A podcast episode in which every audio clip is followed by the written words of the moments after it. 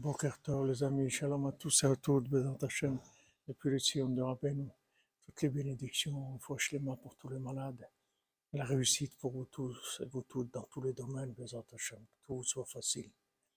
Rabbeinu dit que l'aide des doutes, c'est l'alarme la plus puissante qui existe.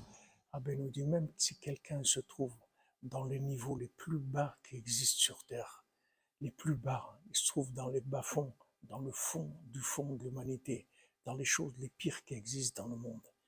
S'il ne lâche pas l'aide des doutes, c'est sûr qu'il va s'en sortir. C'est sûr, Rabbeinu le garantit. Si tu lâches pas la prière et tu demandes à Hachem tout le temps, c'est sûr que tu vas t'en sortir. Il n'y a aucun doute sur ça. Donc les amis, il faut se renforcer sur ça. Il ne faut pas lâcher la prière. Il ne faut pas se laisser abattre. C'est là où on est attaqué. Le, le il essaie de nous faire croire que ça sert à rien nos prières. Et Rabbeinu nous garantit il dit même quelqu'un qui est complètement dans la boue, s'il crie vers Hachem, c'est sûr qu'il va s'en sortir. Alors, Bezrat Hachem connaît la force, car nous donne la force et la joie, Bezrat Hachem, pour accomplir ses conseils merveilleux. Achareno Matofrelkenu. Excellente journée.